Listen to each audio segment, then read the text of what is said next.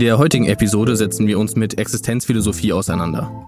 Die Diskussionsgrundlage dazu bietet der Aufsatz Why Kierkegaard Still Matters and Matters to Me von Charles Stephen Evans, einem der führenden Kierkegaard-Experten in den Vereinigten Staaten. Ziel der Diskussion ist es herauszufinden, welche Rolle das Denken Sören Kierkegaards, der als einer der einflussreichsten Vertreter der Existenzphilosophie angesehen wird, in der heutigen intellektuellen Landschaft spielt und inwiefern es aktuelle philosophische Diskurse prägt. Viel Vergnügen mit der Folge. Wir beschäftigen uns heute mit äh, Existenzphilosophie und zwar mit Sören Kierkegaard und haben uns dazu den Text Why Kierkegaard Still Matters and Matters to Me von Charles Evans rausgesucht. Und jetzt ist halt die Frage, warum ist Kierkegaard denn noch wichtig? Ja, Evans denkt, dass Kierkegaard auch heute noch große Relevanz besitzt, weil er eben sagen würde, dass er ein paar sehr tiefe und originelle Gedanken hervorgebracht hat, die auch für die philosophische Welt heute noch sehr relevant und von Bedeutung sind. Und zwar diagnostiziert Evans zwei zentrale Felder der Philosophie, die Erkenntnistheorie und die Ethik, in denen Gedanken von Kierkegaard eine große Rolle spielen und die uns vielleicht nochmal diese Themengebiete, die heute sehr zentral sind, in einem neuen Licht erscheinen lassen. Ja, und Evans beginnt seine Ausführungen erstmal mit einem kleinen autobiografischen Exkurs, warum Kierkegaard jetzt besonders für sein Leben prägend war. Der braucht uns jetzt hier nicht weiter interessieren aber viel zentraler ist, warum er eben auch in der breiten intellektuellen Landschaft noch von Bedeutung ist. Und da schneidet er zunächst mal das Thema Erkenntnistheorie an. Kierkegaard steht ja in einer langen Tradition von christlichen Philosophen, gefolgt auf Descartes, auf Leibniz, auf Locke, auf Berkeley und bringt aber trotzdem eine eigene Note hinein, weil für die genannten Philosophen in der Erkenntnistheorie der Zweifel ja vorherrschend ist und die Erkenntnistheorie grundlegend für alle anderen philosophischen Erkenntnisse zu sein scheint. Aber Kierkegaard bezweifelt das erstmal. Ja, aber da können wir ja mal klären kurz. Ich denke, da ist ja Descartes das klassische Beispiel. Das ist ja, wenn man so will, der große Zweifler der irgendwie auch dieses ganze Paradigma der modernen Philosophie auch so ein bisschen aufgemacht hat. Ne? Er stellt sich erstmal hin und sagt, gut, was kann ich denn eigentlich am Ende noch wissen? Er sagt, wenn ich jetzt alles radikal anzweifle, was kann ich dann noch wissen? Und dann kommt Descartes dabei raus, ja, ich kann irgendwie nur noch wissen, dass ich ich bin oder dass es irgendwie so ein, eine Ich-Wahrnehmung am Ende gibt. Und daran, und das wird dann irgendwie weiterentwickelt oder es gibt andere Blickpunkte darauf, aber an diese Methode hängen sich ja im Prinzip dann alle dran. Und jetzt grätscht der Kierkegaard rein und sagt, ja gut, es funktioniert aber so halt einfach überhaupt nicht. Und mit was für einer Berechtigung tut das Kierkegaard? Also aus, oder aus was für einem Impuls heraus macht er das? Ja, wir haben ja jetzt äh, festgestellt, dass, wie du richtig sagst, in der Tradition von Descartes ein gewisses Primat der Erkenntnistheorie vorherrschend ist, wie Evans das nennt.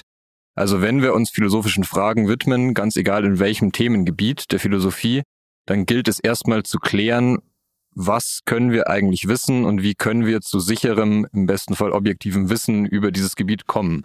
Das heißt, die Basis für jede Auseinandersetzung mit einem Thema ist zunächst mal die Erkenntnistheorie.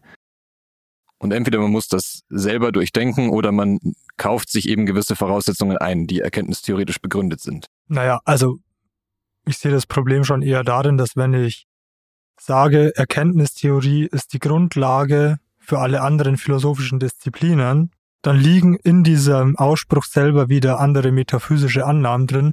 Und wenn die Erkenntnistheorie Grundlage für die Teildisziplin der Metaphysik sein soll, dann ist es einfach keine fundierte These, dass die Erkenntnistheorie grundlegend ist, sondern ein Paradigma. Ja, man würde ja dann behaupten, wenn man ein Primat der Erkenntnistheorie vertreten will, dass die Erkenntnistheorie selber völlig voraussetzungsfrei sein müsste. Und das scheint sie ja so auch nicht zu sein, weil ja, wie du sagst, auch metaphysische Voraussetzungen gegeben sein müssen. Was wäre denn da ein einfaches Beispiel? Mag da mal jemand kurz was formulieren? Weil sonst ist es wieder so abstrakt, da kann sich keiner was vorstellen. Zum Beispiel die Aussage, dass nur naturwissenschaftliche Aussagen wahre Aussagen sein können, ist eine metaphysische Annahme, weil die Aussage selbst nicht mit empirischen Methoden belegt werden kann. Okay. Wenn ich diese Aussage tätige, dann zieht sich das auch in meine, zum Beispiel in meine Ethik hinein oder in alle anderen Felder, die ich habe, weil ich halt alles diesem Hauptsatz irgendwie unterordnen muss. Ne? Sobald ich irgendwas nicht mit einer wissenschaftlichen Methode nachprüfen kann, was weiß ich, äh, verschiedene Formen von menschlicher, Zustände von menschlicher Psyche oder sowas, fällt mir das irgendwie raus. Kann ich das irgendwie nicht mehr untersuchen und ich bin da total eingeschränkt. Und ist das auch das, was Kierkegaard kritisiert, oder? War jetzt ein sehr weiter Weg, den du aufgespannt hast. So im Großen und Ganzen kann man dem schon zustimmen, denke ich. Ähm, Kierkegaard kritisiert viel eher die Annahme, die ich in die Erkenntnistheorie gerade hineingelegt habe. Ähm, und dass man deshalb eben nicht der Erkenntnistheorie ohne weiteres diesen Anspruch als erste philosophische Disziplin geben kann. Wobei er für diese These schon spricht, was wir auch in zum Beispiel unserer letzten Folge gesehen haben, wo wir uns mit Erkenntnistheorie beschäftigt haben, dass moderne Philosophie auch und gerade im 20. Jahrhundert sehr davon geprägt war, dass Philosophen nach einer Methode suchen, wie man zu gesichertem Wissen kommen kann. Also die Grundaufgabe der Erkenntnistheorie scheint ja schon eine sehr zentrale Aufgabe gewesen zu sein im 20. Jahrhundert und ist es sicher auch heute noch. Genau, da sind wir dann vielleicht, da geht es halt auch wieder darum zu sagen, einfach es ist nicht der einzige Weg, das zu sehen.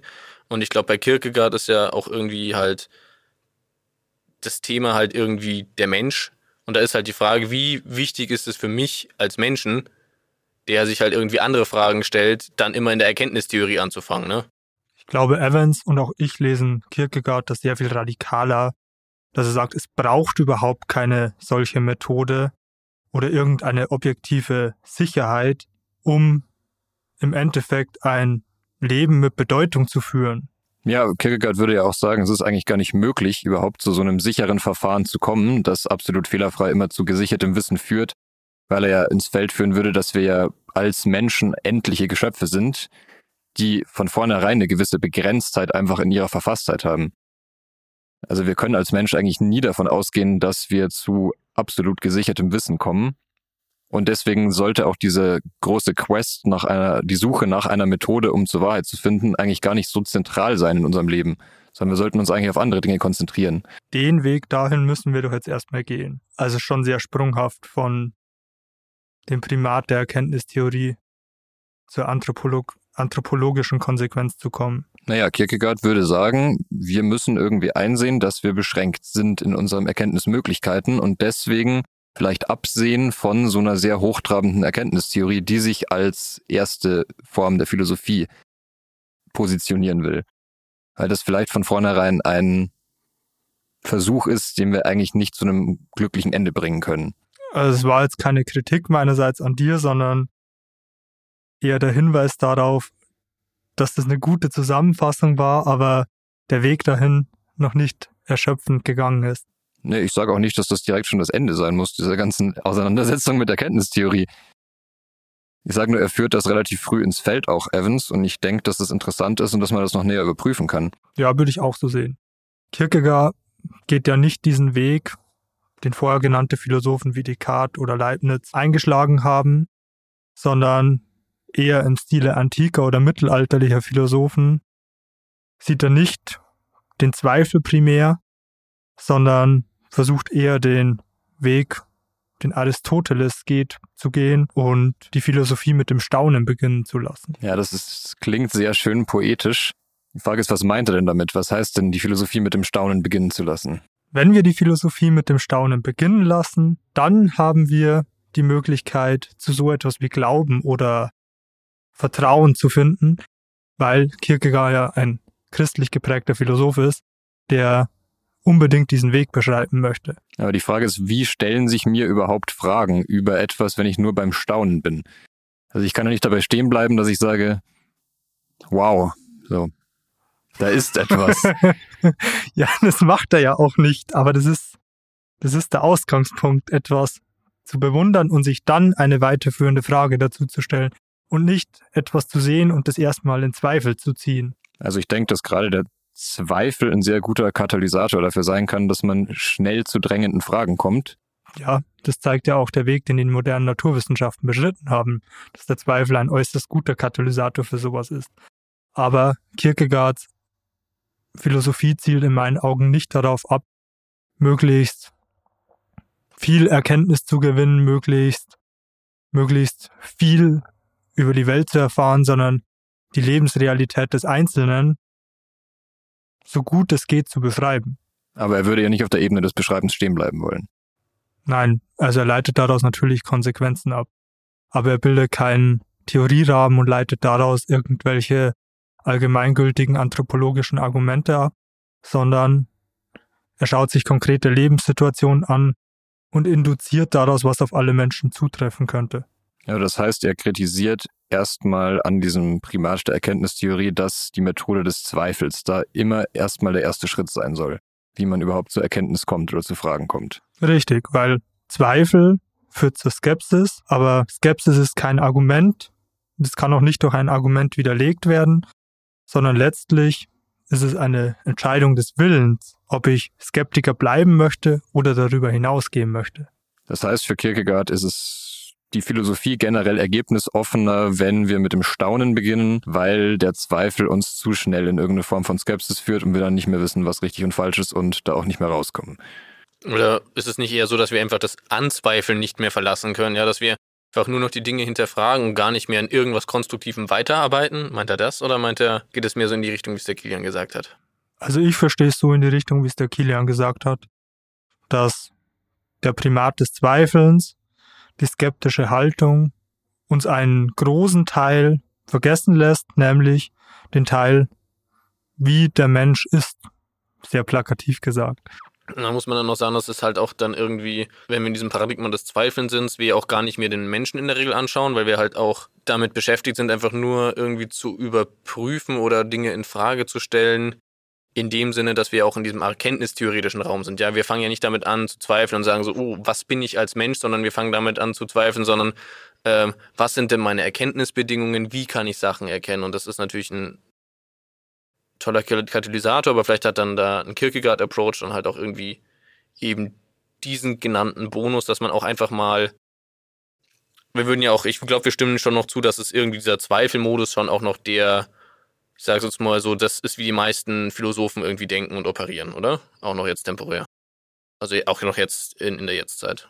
Ja, ich denke, dass uns dieser Zweifel zu sehr vielen Erkenntnissen geführt hat und wir auch uns da nicht völlig davon verabschieden sollten. Aber ich denke auch nicht, dass Kierkegaard damit meint, dass wir nicht, nicht zweifeln sollen oder dass wir Dinge einfach so als gegeben hinnehmen sollen. Er würde ja nicht sagen, wir bleiben irgendwie bei so einem ersten Erkennen, Erkennen und sagen dann, das ist jetzt der Status quo und jetzt machen wir uns über unser Leben Gedanken. Also der würde diese Methode ja nicht völlig ablehnen. Der würde nur sagen, vielleicht sind wir zu fokussiert darauf, weil wir eben, wie du ja auch gesagt hast, Richie, in diesen Erkenntnistheorien so fokussiert darauf sind, dass wir irgendwie Beweise finden, dass wir irgendwie belastbare Beweise finden, dass wir wissen, dass unser Wissen auch gesichert ist ich glaube, so, so verstanden findet der Zweifel schwierig, wenn man sich zu sehr darauf fokussiert. Weil es dann eben zu einer Geisteshaltung führt, bei der es irgendwie nur darum geht, Beweise und Belege für irgendwas zu finden, was sich möglicherweise gar nicht beweisen und belegen lässt. Also es ist im Prinzip auch einfach eine Kritik an den Philosophen seiner Zeit, ne? Sozusagen, hey Leute, okay, ihr macht das halt alle auf die Art und Weise, wir müssen das aber eigentlich gar nicht so tun und wir verlieren total viel, wenn wir nur von diesem einen Blickwinkel auf alles schauen. Ja, er sagt in großen Philosophen seiner Zeit geht es vielleicht ein bisschen plakativ gesagt halt darum, eine Methode zu entwickeln, eher eine Struktur zu entwickeln, wie man zum Beispiel eben zu belastbarem Wissen kommt. Und die konzentriert sich weniger auf die konkrete Lebensrealität von einzelnen Personen und den Problemen, die man, die damit einhergehen und den Entscheidungen. Ich verstehe das eher so, dass sie die per Perspektive der ersten Person überspringen, sich die Welt um sich herum anschauen einen Theorierahmen daraus bilden und dann daraus ableiten, wie der Mensch denn da reinpasst und wie die erste Perspektive der Person beschaffen zu sein hat, damit es in die Theorie reinpasst. Ja, ja, das, das würde ich auch sagen. Es geht da viel mehr um irgendwie eine größere Struktur, um einen großen Theorierahmen. Und der wird dann mit einzelnen Belegen irgendwie bewiesen oder bestätigt, aber zuerst mal kommt die These, die Struktur, die Theorie und dann schaut man, inwieweit das irgendwie passend ist. Aber man geht nicht von dieser ersten Personenperspektive aus. Die spielt da erstmal keine Rolle bei so einer großen Theoriebildung. Richtig. Und jetzt sagt Kierkegaard, die Herausforderung für die Wahrheit ist, dass sie nicht getrennt werden kann von der Herausforderung, selbst die Person zu werden, die wir sein sollen. Ja, welche Person sollen wir denn sein? Das ist Kierkegaards große Frage in seinem gesamten Werk, würde ich sagen. Ich meine, da verlassen wir natürlich schon ein bisschen die Ebene von beobachten und sichere Aussagen treffen, wenn wir solche Begriffe wie sollen einführen. Also dann zeigt sich ja zumindest schon mal, dass Kierkegaard in einem anderen Paradigma arbeitet als große Teile der Erkenntnistheorie. Weil es eben ein sehr normatives Paradigma ist. Wenn es, sobald es irgendwie darum geht, was soll ich sein, wer soll ich werden. Oder anders gesagt, es geht ihm darum, den Platz der Person zu finden, wo sie zu stehen hat im Erkenntnisgewinn. Ja, und er würde ja sagen, diesen Platz finde ich als Person nicht dadurch, dass ich gesichertes Wissen darüber habe, wie ich mich jetzt verhalten soll.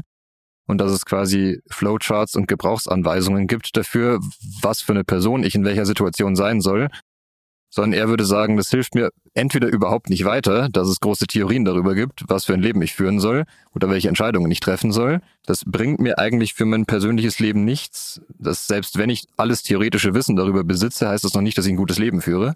Und ich glaube, das will er, das will er eben auch kritisieren daran, dass an diesem Primat der Erkenntnistheorie, dass er sagt, es kann eigentlich nicht darum gehen, zuerst mal die Wahrheit über alles rauszufinden, über das richtige Leben und über das richtige Handeln, und dann vielleicht zu probieren, sich nach dem zu verhalten, was man alles an theoretischem Wissen hat, sondern wir müssen das irgendwie in der Praxis rausfinden. Und damit kommt er ja dann auch zu seiner Beschäftigung mit, mit der Ethik. Ich würde noch kurz dazwischen schieben, bevor wir zur Ethik kommen. Das liegt genau darin begründet, dass wir nicht anfangen, die tiefer liegenden Strukturen der Wahrheit in unserem Erkenntnisapparat zu suchen, weil wir einen beschränkten Erkenntnisapparat haben, sondern Eben weil wir einen beschränkten Erkenntnisapparat haben, haben wir gute Gründe dafür, dass auch die menschliche Vernunft limitiert ist. Und eben genau deswegen kann der Zweifel nicht die primäre Position für die Erkenntnistheorie sein. Also aufgrund dessen, dass wir wissen, dass wir beschränkt sind, wir aber, wenn wir sagen, der Zweifel ist die Methode, eigentlich voraussetzen müssten, dass wir eben nicht besonders beschränkt sind, macht es eigentlich überhaupt keinen Sinn, den Zweifel vorauszusetzen, weil das ist ja irgendwie dann selbstwidersprüchlich fast. Oder nein, es ist einfach faktisch selbstwidersprüchlich irgendwo. Das ist zumindest nicht sehr erfüllend, wenn man sagt, okay, ich bin eigentlich unzureichend, aber ich setze jetzt meine unzureichende äh, Vernunftfähigkeit, setze ich jetzt zum Maßstab, an dem ich alles andere teste. Ist das die. Habe ich dich richtig verstanden? So verstehe ich Kierkegaard, ja. Wobei Kierkegaard ja nicht sagen würde, es gibt überhaupt keine Möglichkeit, Wissen über die Wirklichkeit zu generieren. Er ist ja selber auch alles andere als irgendwie Skeptiker. Aber ich glaube, es geht ihm halt sehr darum zu betonen, dass es da eine Grenze gibt oder womöglich gibt und dass man da Leute darauf hinweisen sollte, bevor sie sich verrennen in die Suche nach irgendwelchen absoluten Wahrheiten. Genau das habe ich ja gerade mit meiner unzulänglichen Vernunftbegabtheit gezeigt.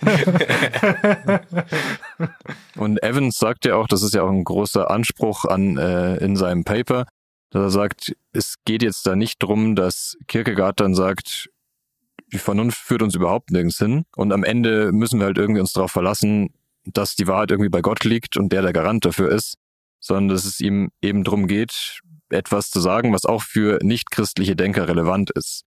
Das ist ja die Idee von, von Evans in seinem Text, zu zeigen, Kierkegaard spielt auch für nichtchristliche Philosophen eine Rolle mit den Gedanken, auch mit der Kritik, die er geäußert hat, an geltenden und anerkannten Denkmodellen. Spielt er eben auch eine Rolle für Leute, die jetzt nicht irgendwie die letzte Lösung in Gott sehen müssen oder wollen. Und er würde ja auch sagen, auch nichtgläubige Wissenschaftler würden anerkennen, dass es vielleicht in der Wirklichkeit Phänomene gibt, die sie nicht erklären können mit ihren Methoden. Andersrum führt uns das gerade Gesagte auf dem Weg Kierkegaards auch zu Gott hin. Ja, führ das gerne aus. Ähm, nein, es geht doch jetzt nicht aus. Nein, aber hm. weil die, weil wir uns unserer Unzulänglichkeiten bewusst sein können, können wir auch davon ausgeben, dass es grundlegende für uns Geheimnisse in der Welt gibt, die wir nicht erkennen können. Und diese Geheimnisse können wir dann zum Beispiel Gott nennen. Ja, und es gibt vielleicht auch einen anderen Erkenntnismodus, um an diese Geheimnisse heranzukommen. Oder einen anderen Weg, den man da beschreiten kann. Das wären dann Erfahrungen des Ästhetischen, zum Beispiel bei Kierkegaard. Oder religiöse Erfahrungen. Und dieser Modus wird ja nicht dadurch entwertet, dass Kierkegaard ein christlicher Denker ist und es deswegen macht, sondern es ist ja immer noch eine relevante Kategorie, die man auch noch so weiter anwenden kann. Aber das muss man halt schon erwähnen, weil der Mann ist halt schlichtweg wahrscheinlich der existenzielle christliche Denker. Da kommt man jetzt dem Gott auch nicht aus. ja, darüber könnte man gesondert streiten. Aber wir wollten ja die Bedeutung Kierkegaards für nichtchristliche Denker in der Folge in den Mittelpunkt stellen. Ja, wie halt auch äh, Evans das macht in seinem Paper. Ja, wenn wir die Diskussion um die Erkenntnistheorie abgeschlossen haben, können wir gleich weiter zum Thema Ethik gehen und begegnen dann tatsächlich wieder einer Auseinandersetzung mit dem christlichen Gott. also bisher läuft das sehr gut, das Thema zu vermeiden. Geht ja auch nicht darum, das Thema zu vermeiden. Ja, Evans führt ja ein in seine Auseinandersetzung mit Ethik, dass er Kierkegaard auch wieder als jemanden sieht, der ein zentrales Problem in der modernen Philosophie entdeckt hat. Ganz ähnlich wie in der Auseinandersetzung mit der Erkenntnistheorie. Und das Problem in der Ethik, was jetzt die Disziplin ist, mit der er sich auseinandersetzen will, führt er ja damit ein, dass es im christlichen Glauben dieses Gebot der Nächstenliebe gibt. Und Kierkegaard führt aus, dass äh, ja, das ein Gebot ist, ich soll meinen Nächsten lieben wie mich selbst, das erstmal Leute verwundern würde, die nicht in einem christlichen Weltbild sozialisiert sind. Er sagt ja zum Beispiel, dass es in der antiken Philosophie eigentlich überhaupt keine Rolle gespielt hat, von seinem Nächsten zu reden, von seinem Nachbarn zu reden, geschweige denn den so zu lieben wie sich selbst. Da muss man ja sagen, das hat ja bis heute immer noch Auswirkungen. Also unsere äh, Legislative oder unsere Ideen von dem, was moralisch ist oder nicht moralisch ist, basiert immer noch auch wenn jetzt alle sehr säkular sind, ganz viel auf, diesen, auf dieser christlichen Tradition, die halt da irgendwie sich in diesen Werten dann auch immer noch widerspiegelt. Insofern ist das immer noch relevant und muss man auch immer noch irgendwie darüber nachdenken. Jetzt ist aber, wenn ich das richtig verstanden habe, geht es ja hier um die, ne, bei Ethik geht es ja um Sollensaussagen. So, und Sollensaussagen, also wie soll ich handeln, in welcher, in welcher Situation soll ich wie handeln, wie soll ich mich generell in meinem Leben verhalten? Oder wie soll sich eine Gesellschaft verhalten? Und dann ist es ja immer die, das Legitimationsproblem liegt ja dann auf der Hand. Weil ich kann jetzt hier natürlich mich hinstellen als Richard Rupp äh, Philosophiemaster und jetzt hier ganz, ganz tolle Aussagen darüber proklamieren, wie sich alle zu verhalten, zu verhalten haben, dass wir in einer besseren Welt leben. Aber wodurch, also was würde das autorisieren, abgesehen davon, dass wir jetzt hier einfach in einem netten Diskurs sitzen äh, und uns jetzt mal halt irgendwie da, da lustig drüber unterhalten? Warum sollte mir da jemand zuhören und was hätte so viel Gewicht dass diese Aussagen dann auch irgendwie andere Leute wirklich darüber hinaus überzeugen. So, das ist ja das Problem, was er jetzt hier aufmacht, oder? Wenn wir von Kierkegaard ausgehen, sagen, die Nächstenliebe ist das Gebot für die Ethik und wir das jemandem erklären, der mit religiösem Verständnis nichts am Hut hat und letztlich in unserer Welt Gott Stück für Stück versuchen, immer weiter verschwinden zu lassen, dann kann dieses Gebot der Nächstenliebe nicht mehr wegweisend sein, weil es keine, weil es kein Transzendentes, keine, kein Höheres mehr gibt, auf das sich das berufen kann. Und deswegen gehen viele moderne Ethiker in meinen Augen zurück auf ein Konzept der Ethik, das schon vor dem christlichen Zeitalter Bestand hatte, nämlich das aristotelische Modell der Tugendethik. Ja, ich würde auch sagen, dass wir da einen metaethischen Diskurs aufgemacht haben. Und das, was du jetzt auch äh, formuliert hast, äh, Richie, dass eben, dass es ein Prinzip gibt, das für alle handlungsleitend ist und das irgendwie legitimiert sein muss. Und dieses Prinzip hier eben darin liegt, dass ich meinen Nächsten so lieben soll wie ich selbst. Das äh, hat dann das Problem, dass viele Ethiken haben, die sich eben auf gewisse Prinzipien stützen, dass die eben immer eine Form von Legitimierung brauchen im Hintergrund. Weil ich sonst immer weiter fragen kann, ja, warum soll ich mich denn so verhalten? Und dass man da eben als Legitimationsgrundlage dann einen göttlichen Gesetzgeber einsetzt, der sagt, du sollst dich genauso verhalten, dass du deinen Nächsten so liebst wie dich selbst. Das erscheint jetzt natürlich vielen irgendwie nicht mehr zeitgemäß und dann findet jetzt die Flucht in die Antike statt, zurück zu einem tugendethischen Prinzip, bei dem weniger die Frage ist, nach was für Regeln soll ich mich verhalten, damit ich ein guter Mensch bin und ein gutes Leben führe, sondern was möchte ich eigentlich für ein Mensch sein? Und ja, ich richte meine Handlungen danach aus, was ich für ein Leben führen möchte, was, was ich für, eine Vorstellung von einem gelungenen Leben habe. Und das ist dann handlungsleitend für mich. Jetzt kann natürlich die Tugend kein adäquater Ersatz für Gott sein, weil die Tugend ja letztlich etwas von der Gesellschaft selbstgesetztes sein kann und nichts objektiv Gutes sein muss, wohingegen die göttlichen Anweisungen in deren Rahmen ganz definitiv richtig sein müssen. Okay, aber das machen wir halt deswegen, weil wir sagen, okay, Gott ist äh, ein absolutes Wesen, das höher ist als wir, deswegen hat er einen höheren Anspruch. Deswegen, wenn der was sagt und wir gehen davon aus, dass es ein guter Gott ist, ja, wir können uns hier auch einen bösen Gott vorstellen, da würden wir aber nicht an die, uns an die Gebote halten wollen, hat das einen absoluten Anspruch, ein, ein höheres, an das ich mich richte und dem ich mich da verschreibe. Nicht ne? nur ein höheres, sondern das, das höchste. höchste. Genau, das höchste. Während wenn ich mir, keine Ahnung, anschaue, was mir die Gesellschaft sagt, nämlich äh, geh arbeiten und bring Steuern ein, dann hat es alles viele gute Gründe, weil es davon meine Mitmenschen ganz toll profitieren und weil ich, ich auch davon profitiere, aber irgendwie ist das eine andere Art von Anspruch, oder? Das ist so die Sache, die du sagen möchtest. Scheint mir fast so, als ob das Kapital das Höchste wäre. ja. Ja, ich glaube, mit der Tugendethik beschreitet man eben auch einen gewissen Sonderfall, weil man sich natürlich schon darüber streiten kann, was jetzt die zentralen Tugenden sind und wir eine gemeinsame Vorstellung brauchen von, was ein gelungenes Leben ist. Aber ich denke, einfacher macht man sich's mit Dingen, wie du sie jetzt angesprochen hast, wie so, so Vertragstheorien, dass man sagt, ja, wir als Gesellschaft haben uns halt darauf geeinigt, dass gewisse Rech Regeln für alle gültig sind und deswegen befolgen wir die. Also das wäre ja so der direkte Nachfolger auf, wir schaffen Gott als letzte Instanz ab und setzen dafür einen Rechtsstaat, in dem wir demokratisch drüber ver uns vereinigt haben, was jetzt gelten soll. Ja, der Anspruch ist immer halt noch ein geringerer, ne? Da muss man dem Manu halt schon letztlich recht geben, dass es halt eine komplett andere Sache ist, ob wir sagen, wir einigen uns darauf oder es gibt das Höchste, das uns irgendwie gesagt hat. Ähm, oder wir nehmen halt ein Höchstes an und. Ja, das ist ja eine Problematik, in der wir auch immer noch vollkommen drin sind, auch in Deutschland und mit unserem Rechtsstaat. Dass wir immer noch Gott als eine Legitimation annehmen und auch in unserem Grundgesetz verankert haben. Weil wir hier Evans sagt, versucht die Moderne eben Gott zu ersetzen durch irgendeinen anderen säkularen Platzhalter.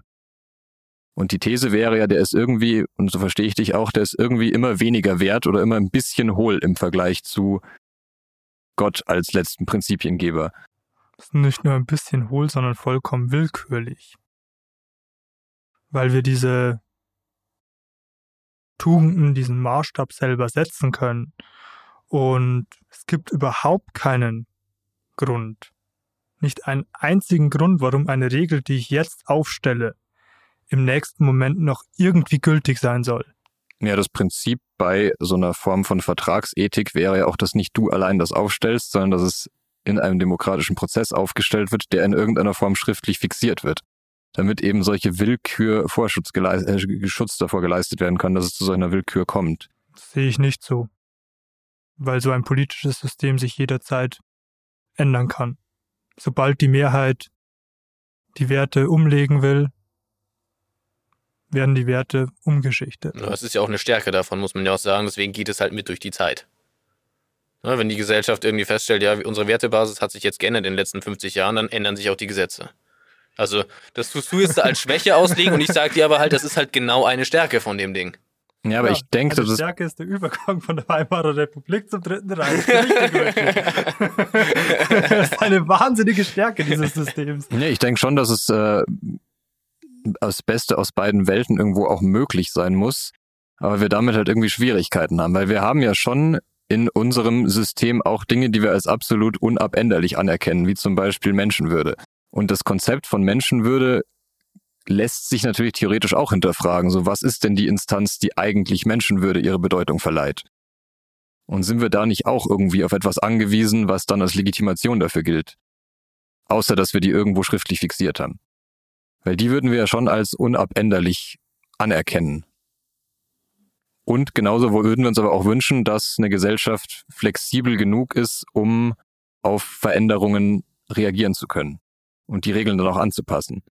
Aber eben nicht um jeden Preis und nicht bei absolut allem. Aber genau so etwas wie, dass die Menschenwürde unantastbar ist, geht ja dann aus dem christlichen Leitbild irgendwann hervor. Im antiken Griechenland gab es ja überhaupt keine Regeln für Menschenwürde, sondern wurden Sklaven gehalten, die hatten überhaupt keine Menschenwürde und es gab einen gewissen Teil der Bevölkerung, der so etwas wie Menschenwürde genossen hat. Ja, das ist, denke ich, da kann man sehr gut äh, sehen, was, dass dieser Prozess eben real ist und tatsächlich passiert, auf den in unserem Text hingewiesen wird. Dass wir, dass irgendwann damit begonnen wurde, dass es ein Menschenrecht gibt, sei es zum Beispiel aus einer christlichen Überzeugung heraus, dass der Mensch eben ein Geschöpf Gottes ist und deswegen einen gewissen höheren Rang genießt als andere Lebewesen und dass die, dieser Rang ja auch allen Menschen irgendwie zukommen muss. Nur, dass wir uns eben jetzt in einer Zeit befinden, wo wir versucht haben, irgendwie einen säkularen Ersatz zu finden für Gott in dieser Argumentation. Auf jeden Fall ist halt diese, also mal vollkommen, abgesehen davon, worauf man sich da jetzt einigt, weil darauf wird man sich nicht einigen können. Das Problem mit Gott ist nämlich, dass man den immer erstmal annehmen muss und das ist halt schon irgendwie nicht so eine kleine Pille zu schlucken. Das ist da nämlich der Haken, weil ansonsten, sobald du Gott angenommen hast, ist alles einfach. Bis du Gott angenommen hast und Gott musst du auch nicht annehmen, ist das super schwierig. Deswegen wird es halt immer auf irgendeine Form von Einigungsprozess hinauslaufen. Aber wenn man sich rein das Argument anschaut, ist natürlich, äh, wie wir das vorhin ja auch schon ausgeführt haben, ist natürlich so ein Gott immer stärker als, oder halt ist halt äh, als Gesetzgeber im Hintergrund oder als jemand oder als Autorität im Hintergrund ein Gott immer stärker als irgendwie kulturell geprägte Menschengruppen, die jetzt halt das und das beschlossen haben. Und zum Beispiel, wenn der Manuel sagt, ja gut, aber genau aus diesem Christentum ergibt sich ja die Menschenwürde, die du hast. Das ist genau das, was ich vorhin gemeint habe. Wir sind immer noch beeinflusst eben von diesem christlichen Denken überall. Und das werden wir wahrscheinlich auch noch eine ganze Weile bleiben. Und deswegen ist es jetzt ja auch dann interessant zu sagen, okay, dass man, und das muss man dann, da muss man nicht an Gott glauben für, so. Und deswegen ist es ja jetzt dann interessant zu sagen, dass man wieder auf diese Tugendethik dann zurückgreift. Aber ich glaube, damit der Ethik, da können wir jetzt noch irgendwie ewig weitermachen, weil es auch immer ein schönes Streitthema ist. Weil es dann nämlich um Sollensansprüche geht. Hat dann noch jemand irgendwas, also ist jemand noch ein neuer Gedanke dazu eingefallen? Ich denke, ganz zentral für dieses ethische Thema ist eine Aussage Kierkegaards, die ich zumindest so interpretiere, dass wenn wir Gott aus der Gesellschaft entfernen wollen, wenn es der Wunsch eines Großteils der Gesellschaft ist, dann ist dieser Prozess immer mit einem gewissen Maß an Verwirrung verbunden und es entsteht eben eine Leerstelle und die muss irgendwie neu gefüllt werden. Und ob das dann ein wirtschaftliches System oder eine Tugend ist, ist erstmal willkürlich. Aber wenn wir ein Problem mit so etwas wie einer göttlichen Autorität haben, dann wird sich das vielleicht auf etwas möglichst Befreiendes hinauslaufen, ein System, in dem jeder zu maximaler Freiheit gelangen könnte. Ja, ich denke, darum geht's ja auch Evans in, in seinen Ausführungen, dass er eben sagt, wir haben hier es wieder mit so einem ganz zentralen Punkt zu tun, mit etwas, was wir in der gesamten Moderne irgendwie, was uns da umtreibt. Und das hat Kierkegaard einfach sehr früh erkannt. Dass unsere Gesellschaft auf etwas zusteuert, wo wir dieses Problem haben werden, dass wir eine neue Form der Legitimation für moralisches Handeln brauchen werden. Und da würde zumindest jetzt unser Autor die Bedeutung von Kierkegaard auch heute noch sehen. Wir suchen zumindest fieberhaft danach. Ob wir sie brauchen, ist eine andere mhm. Frage. Ich würde auch sagen, dann können wir jetzt eigentlich an der Stelle langsam Schluss machen. Äh, was ich jetzt wirklich eigentlich auch schön an den Text finde und dann auch schlichtweg auch beeindruckend dann an Kierkegaard finde, ist halt einmal so, dass er sich halt so geschlossen gegen den Trend seiner Zeit gestellt hat, dass dieser Trend irgendwie bis heute angehalten hat. Also ich meine jetzt dieses epistemische Paradigma des Zweifelns dass das halt immer noch, ähm, sagen wir so, ein legitimer Kritikpunkt bis heute darstellt. Auch eine, ich glaube, nicht zu vernachlässigende wichtige äh, Perspektive auf das Thema wirft.